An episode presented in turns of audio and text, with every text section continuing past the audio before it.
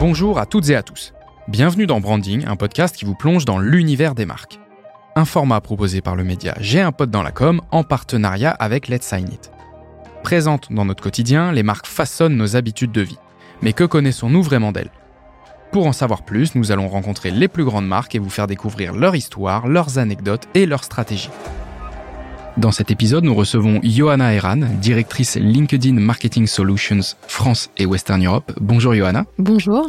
Alors, depuis 2003, LinkedIn relie les professionnels du monde entier pour faciliter les échanges, augmenter la visibilité des utilisateurs, mais également des entreprises qui sont présentes sur la plateforme. Aujourd'hui, le réseau social basé à la Silicon Valley compte plus de 875 millions de membres, répartis dans pas moins de 200 pays, dont la France, qui cumule à elle seule 25 millions d'utilisateurs. LinkedIn est sans conteste le leader mondial des réseaux sociaux professionnels dont le modèle économique repose sur différentes offres, euh, le Talent Solutions, le Marketing Solutions, les Sales Solutions et enfin les abonnements premium. On va revenir sur, euh, sur ces différentes offres. Avant de, euh, de commencer et pour introduire ce podcast, Johanna, est-ce que vous auriez trois dates clés marquantes dans l'histoire de, de LinkedIn Absolument. Merci Laurent pour cette introduction. Donc, pour vous parler de trois dates clés dans l'histoire de LinkedIn, je dirais mai 2003, euh, ensuite mars 2011 et enfin juin 2022. Et puis je vais revenir sur les trois. Alors, mai 2003, c'est la création de LinkedIn en Californie par Reid Hoffman et Alan Blue, nos, nos fondateurs. Et euh, nous sommes fiers de dire qu'en 2023, nous allons fêter les 20 ans de LinkedIn avec une vision qui, elle, est restée la même, créer des opportunités pour les professionnels du monde entier. Mmh. La deuxième date, euh, ça va être euh, mars 2011 et c'est une date euh, importante pour nous en France puisque c'est le lancement de l'activité ici en France. Donc c'est l'ouverture du bureau français avec 2 millions de membres à l'époque et vous voyez 11 ans plus tard, on est aujourd'hui 25 millions de membres en France et LinkedIn couvre 80% de la population active française. D'accord. Et enfin, voilà, la troisième date clé pour moi, c'est juin 2022.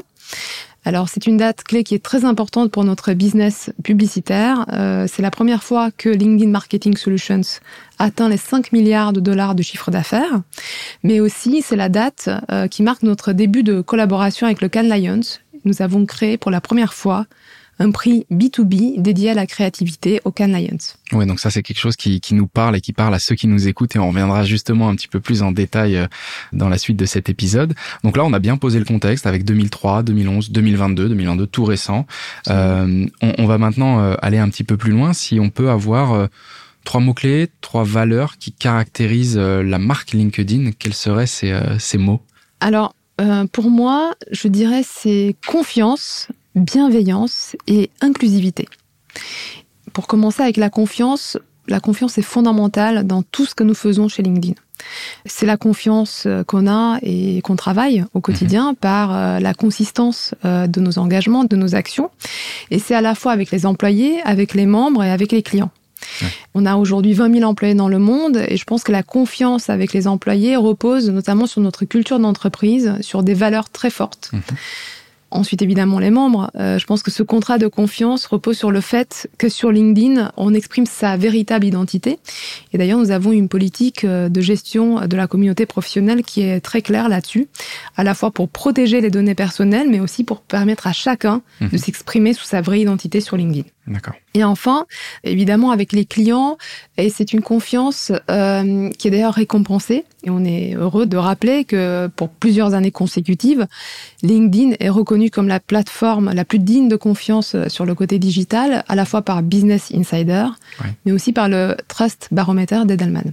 Et puis, on vient aussi d'apprendre aujourd'hui que Meltwater vient de nommer LinkedIn en 2023 en France comme la plateforme la plus plébiscitée par les marques. Ça se voit, hein, de, il y a de plus en plus de contenu et on, on, voit même se dessiner des lignes éditoriales un peu plus spécifiques.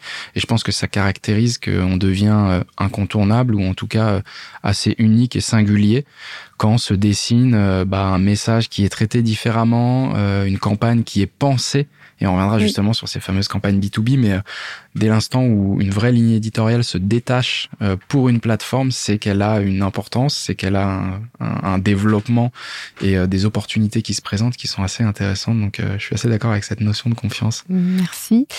Pour continuer, euh, la deuxième, euh, le deuxième mot-clé, moi, qui me vient à l'esprit, ou valeur, c'est la bienveillance.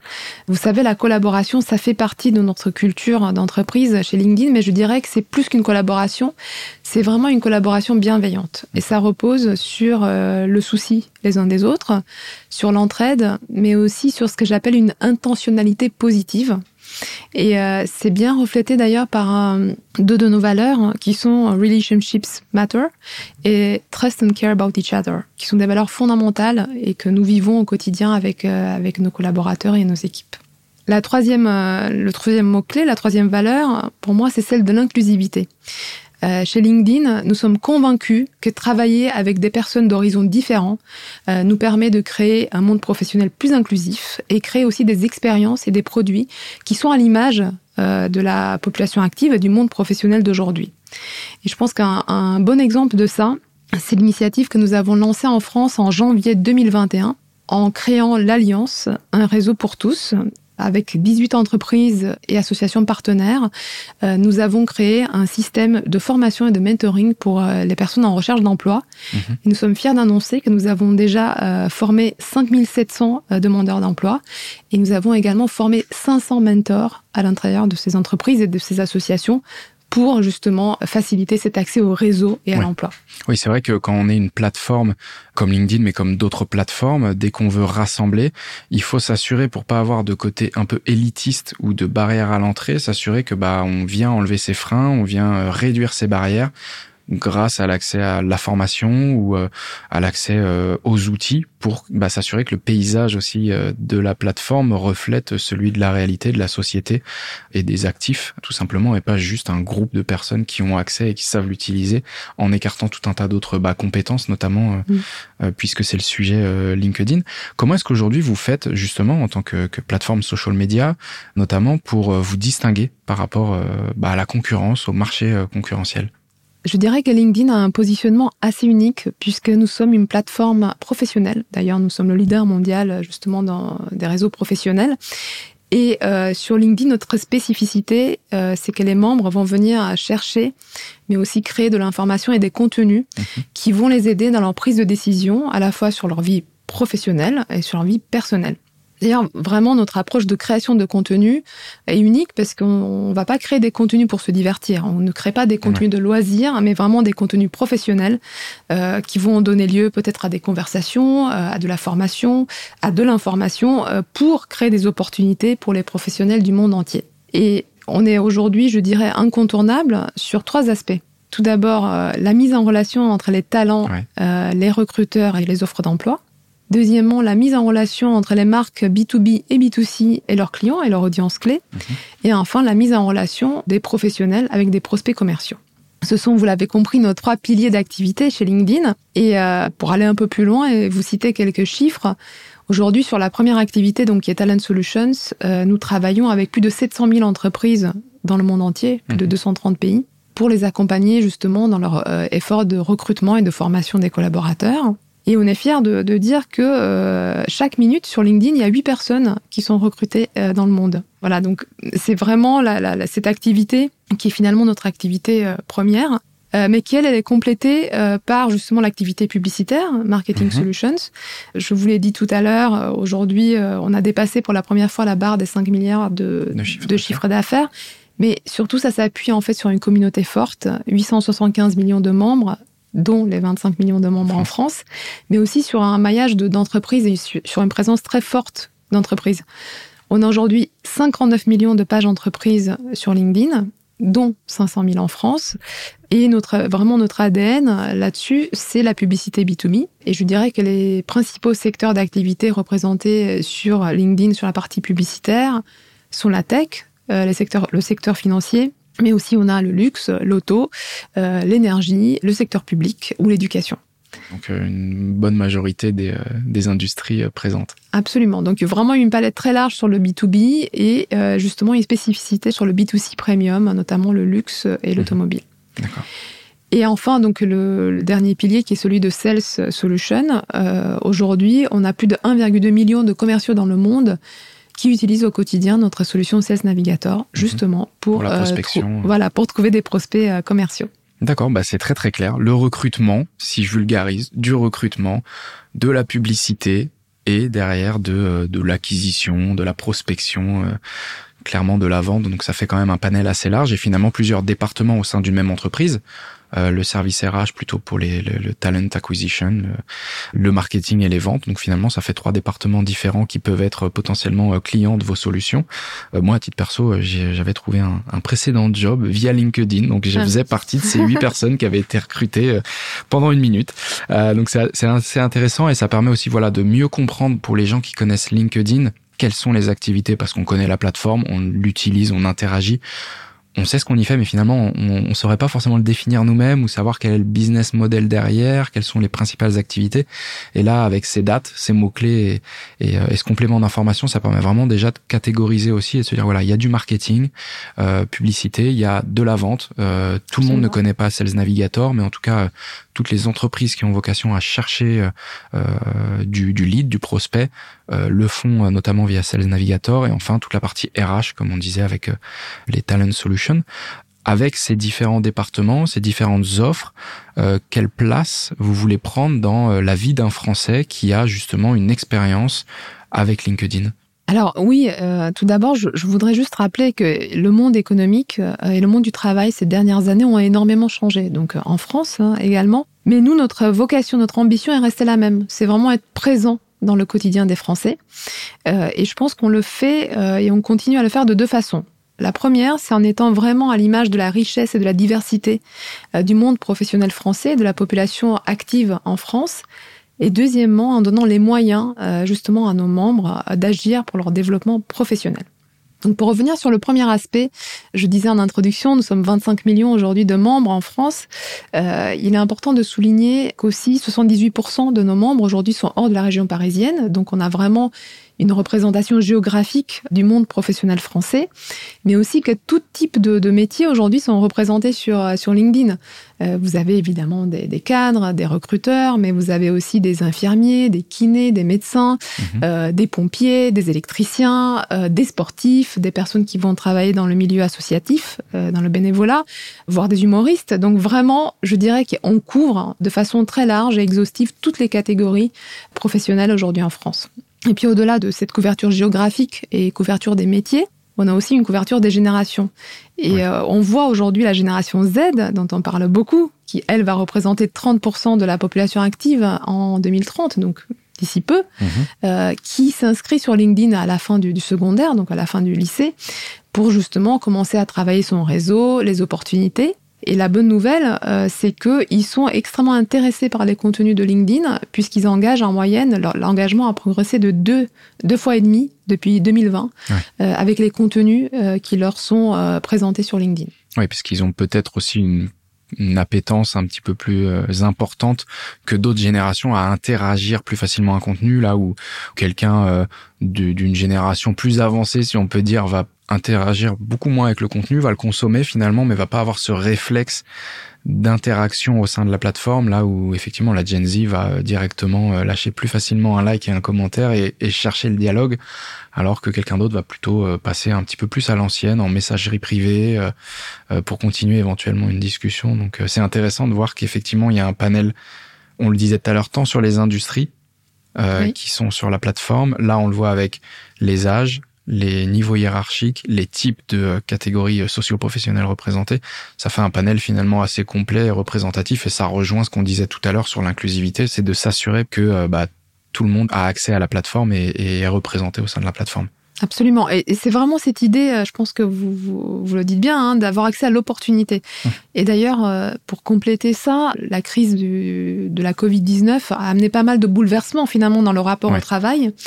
Et euh, nous sommes contents de, de, voir aussi que sur LinkedIn, les gens vont valoriser leur expérience de bénévolat.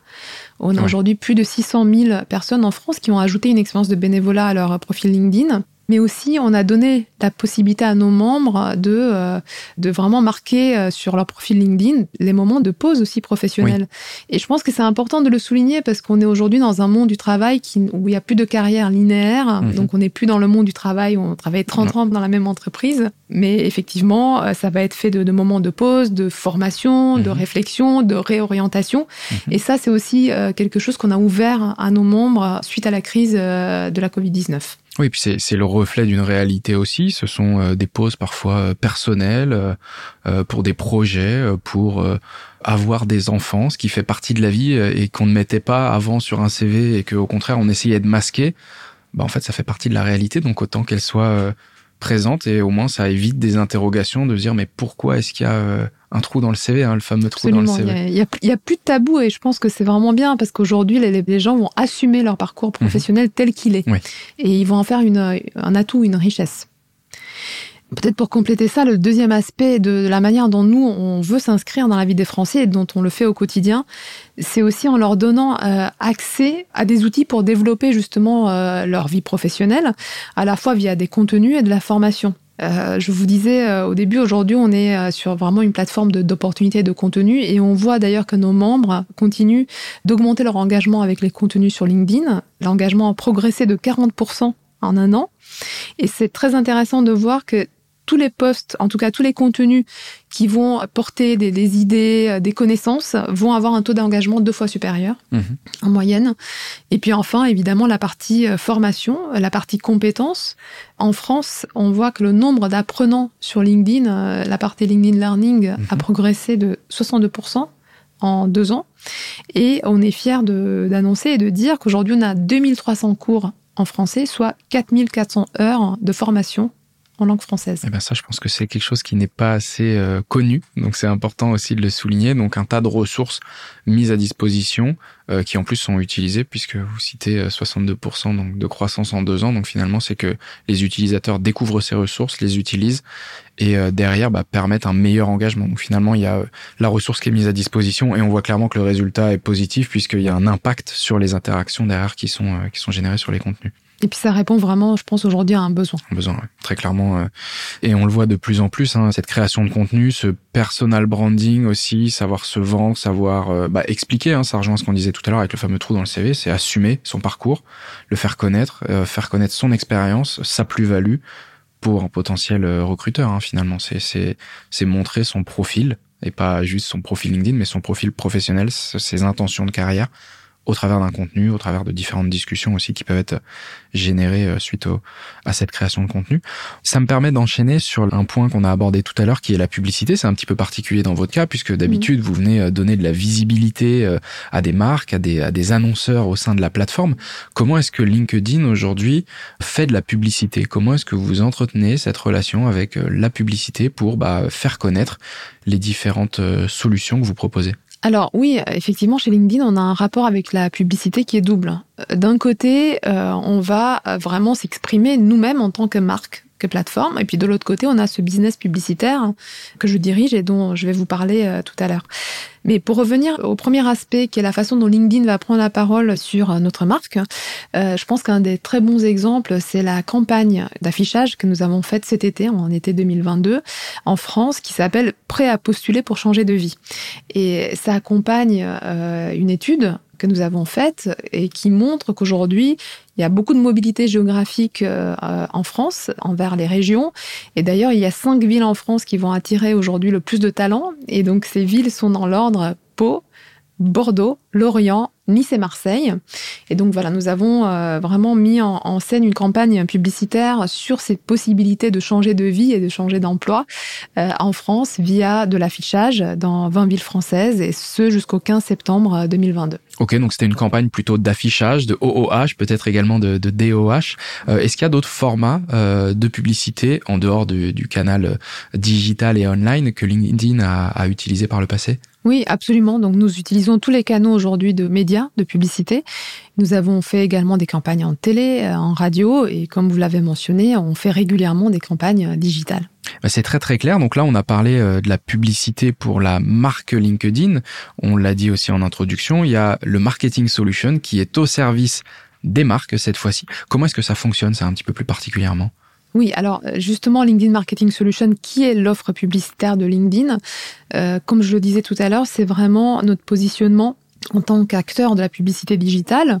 Euh, nous sommes d'ailleurs euh, un des leaders mondiaux de la publicité digitale. Euh, pour vous donner un ordre d'idée, notre taux de croissance aujourd'hui sur le marché de la pub digitale B2B notamment est de trois fois supérieur à notre segment de marché.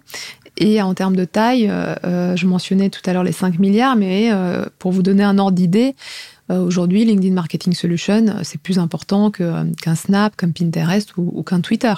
Et je dirais que ce, business, euh, il est construit sur deux spécificités. La première, ce sont nos données, nos capacités de ciblage qui sont uniques. Le deuxième, ce sont nos solutions organiques et payantes pour la publicité. Sur le côté euh, aspect démographique, données démographiques, donc évidemment, nous avons une donnée first party data, euh, sur LinkedIn, mais aussi on est le seul acteur au monde aujourd'hui à pouvoir euh, proposer aux entreprises de cibler les, leurs audiences par euh, fonction, secteur d'activité, par ancienneté, évidemment aussi par localisation. Euh, mais c'est important de le souligner parce qu'aujourd'hui, notamment dans le monde du B2B, on sait que la prise de décision, elle est euh, vraiment multiple et qu'il y a 6 mhm. à 8 personnes en moyenne qui vont prendre une décision pour un achat dans le B2B. Donc effectivement, avec nos solutions, on permet aux marques et aux entreprises de cibler absolument tous les décideurs du, du B2B. Et puis, du côté des solutions, je pense que ce qui fait aussi notre unicité, ce sont ces solutions organiques et payantes. Donc, j'ai parlé tout à l'heure des pages entreprises, mhm.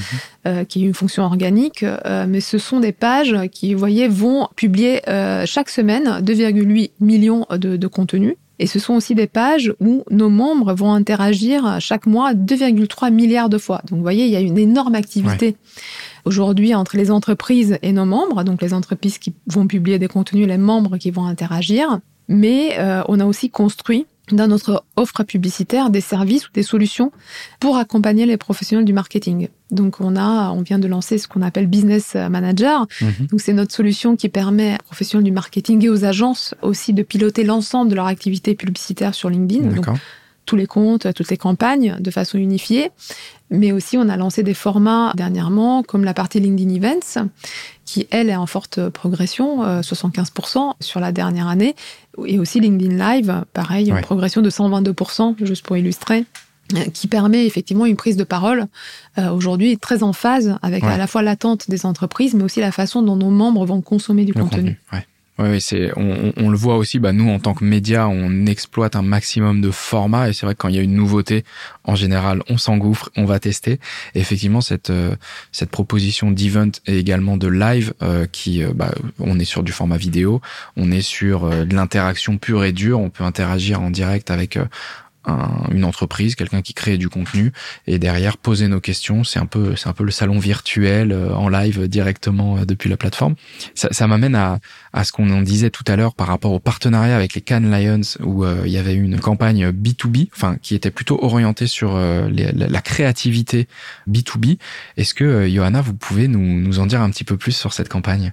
Alors oui, absolument. Donc, comme je le disais en introduction, en 2022, 72 ans après la création du, du Cannes Lions, LinkedIn a co-créé ce premier prix de la créativité B2B, donc un Cannes Lions B2B, pour justement mettre en valeur toute la créativité euh, et justement l'énergie et l'activité dans le secteur de la publicité digitale B2B. Euh, mhm. Donc euh, tout d'abord, on est extrêmement content puisque pour cette première édition, on a eu 415 soumissions dans la catégorie B2B, 14 lions qui ont été décernés, 3 or, 4 argent et 6 bronzes, et puis un grand gagnant, un grand prix qui a été attribué à la société Sherwin Williams, qui est une société de, peinture euh, dans, dans, le B2B, qui était accompagnée par l'agence Wunderman Thompson. Mhm.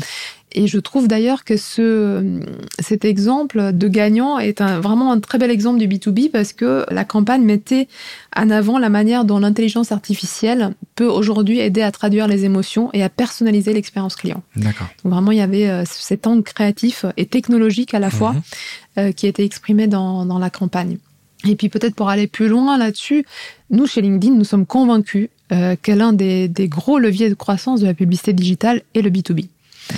Euh, aujourd'hui, euh, je pense que peu de personnes connaissent des acteurs comme ServiceNow. Vous savez, ServiceNow euh, va aider à connecter les flux de travail de, de bureaux, les applications, mais n'est pas forcément aujourd'hui une marque connue du grand public Cependant, ServiceNow a une capitalisation boursière qui est supérieure à celle de Ford et Ferrari réunis. Donc vous voyez, en fait, ce secteur d'activité du B2B, non seulement c'est un secteur très riche hein, qui crée mhm. énormément de valeur, d'activité et d'emploi, mais c'est aussi un, secteur qui a vraiment ses codes propres de créativité, d'expression.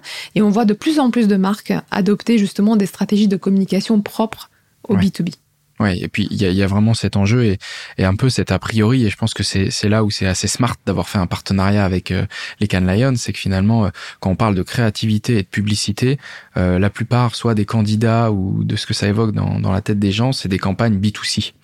Et au, même, au, même titre que ServiceNow est pas forcément connu du grand public, la créativité aussi est présente sur le B2B. Il y a un vrai challenge même si a priori euh, c'est pas forcément là où si je pense qu'on va aujourd'hui dans des études graphiques, artistiques, c'est pas forcément euh, des campagnes B2B qui vont euh, donner envie aux créatifs. Et pour autant et, c'est là où par le nombre de dossiers qui ont été soumis dès la première année et effectivement ce nombre de lions qui ont été décernés de montrer que la créativité est partout et également sur euh, sur le B2B et il y a vraiment un, un terrain fertile d'expression et, et, des choses à faire et peut-être même plus facilement dans le B2B parce que il y a moins de enfin il y a plus d'a priori et un peu moins de peut-être de créativité aussi factuellement euh, aujourd'hui ou par le passé mais donc du coup ça laisse vraiment place à, à de nombreuses opportunités finalement en tant que créatif. Oui, absolument. Et d'ailleurs, moi, je suis convaincue que dans les années à venir, on va avoir de plus en plus, justement, de campagnes B2B marquantes mhm qui vont utiliser les codes de la créativité euh, justement autour de l'émotion, euh, qui vont mettre en avant justement les marques euh, et qui vont aussi utiliser par exemple l'humour. Mhm. Oui, et puis finalement, même, même si on, on est plutôt orienté B2B, le end user, si on peut dire, ou le décideur, ne reste entre guillemets qu'une personne. Donc finalement, faut la toucher. Euh, il a beau être patron, décideur, DSI, euh, peu importe son métier et sa position au sein de, la, de, la, hiérarchie, ça reste une personne sensible à des messages, des émotions. Et donc du coup euh, cette créativité doit être aussi bien travaillée et bien trouvée. Et peut-être que finalement il y a un plus gros travail aussi à faire sur le ciblage ce qui fait que la créativité est un peu plus euh, complexe qu'en B2C où on sait clairement qui est le end user, on sait qui on target très précisément, c'est un peu plus facile de collecter de la donnée alors que finalement en B2B c'est euh, un petit peu plus délicat et c'est ce qui fait peut-être aussi un peu plus peur euh, aux créatifs. Mais euh, je pense que c'est bien aussi d'évangéliser ce côté au travers de partenariats comme celui-ci. On avait une deuxième campagne qui était marquante, c'était celle avec Orange sur le sujet de la cyberdéfense, c'est ça? Oui, merci d'ailleurs de, de, mentionner cette campagne. il s'agit effectivement de la campagne avec Orange Cyberdéfense qui a eu lieu sur LinkedIn. Je trouve que c'est un très bel exemple justement de campagne B2B et de créativité euh, d'une marque globale mhm. française. Donc, tout d'abord, pour poser le contexte, la cyberdéfense aujourd'hui est vraiment un secteur d'activité en croissance, donc mhm. plus de 10% par an. Et en avril 2022, à son arrivée, la nouvelle CEO euh, du groupe Orange euh, a donné comme objectif de devenir le leader européen de la cybersécurité, grâce justement à l'implantation d'Orange Cyberdéfense sur les neuf principaux marchés européens. Donc la manière dont nous avons travaillé avec Orange Cyberdéfense, c'est justement euh, la mise en, lumière sur LinkedIn euh, d'une campagne pour parler marque sur un sujet qui est effectivement un sujet technique, hein, qui est celui de la cyberdéfense, et ça a été un franc succès. Et je pense que le, la raison pour laquelle ça a été un franc succès, hein, euh, c'est notamment grâce au format et à l'angle créatif. Donc le format, ça a été euh, un format publicitaire euh, vidéo, mais sous, sous une forme un peu de web série. Mhm. Et l'angle créatif utilisé, c'est celui de l'humour. En fait, c'est une web série qui va faire appel à des codes euh, qui sont ceux de, de, la série britannique The Office. Mhm. Et donc, il va mettre en lumière différentes situations où c'est important d'avoir en, tête les bons comportements, les bons gestes, les bons réflexes, en fait, pour protéger euh, son entreprise dans un contexte de, de cybercriminalité de, et de cybersécurité. donc, cette campagne qui a été mise en, lumière sur LinkedIn, euh, elle a été justement adressée, vous parliez tout à l'heure de ciblage, à la fois au C-level, mais aussi au Chief Information Officer, mais aussi à tous les influenceurs, en fait, IT, euh, plus largement, parce qu'on sait que c'est un achat dans la cyberdéfense et dans l'IT, et c'est un achat qui va être aussi pris par les directions des achats, par, euh, par les directions financières et par les utilisateurs, mhm. hein, les, les end-users. Donc on a fait ce, ce, ciblage et les résultats euh, étaient vraiment au rendez-vous. On est euh, très très content. On a fait 19 millions de vues euh, avec cette campagne multilangue sur LinkedIn, avec des taux d'engagement et de CTR de click-through ratio qui sont deux fois supérieurs au benchmark. Et ça a permis à Orange Cyberdéfense euh, une progression de 30% euh, de, sur le taux de pénétration sur leur audience cible, donc ce qui est vraiment un résultat remarquable. Et vraiment, à titre personnel, j'espère que cette campagne sera soumise euh, au prochain Cannes Lions 2023.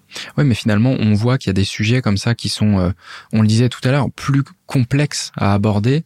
on peut vite tomber dans la campagne un peu boring qu'on remarquera pas et qui parle de cyber pour des gens très initiés.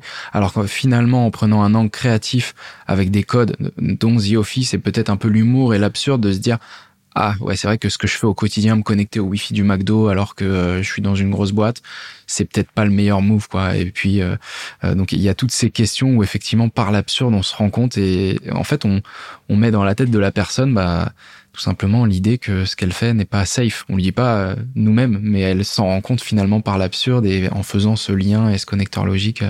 Euh. Oui, absolument. Et peut-être pour compléter, ce que je trouve intéressant et novateur, c'est que euh, Orange Cyberdéfense a choisi de parler situation et par rapport à solution. Et je pense qu'un des biais justement de la communication B2B, c'est de parler de, de, solutions, de produits, de technicité, mhm. de donner énormément de chiffres, de donner des, des spécificités techniques.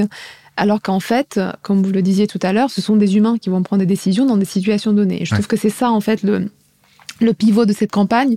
C'est à la fois l'angle euh, humoristique, mais aussi le fait de, de, de s'orienter euh, situation versus solution. Ouais. On vend pas euh, frontalement une offre de cyber, mais on, on, explique pourquoi c'est important. Implicitement, on fait comprendre qu'il euh, y a une situation qui doit amener à une action.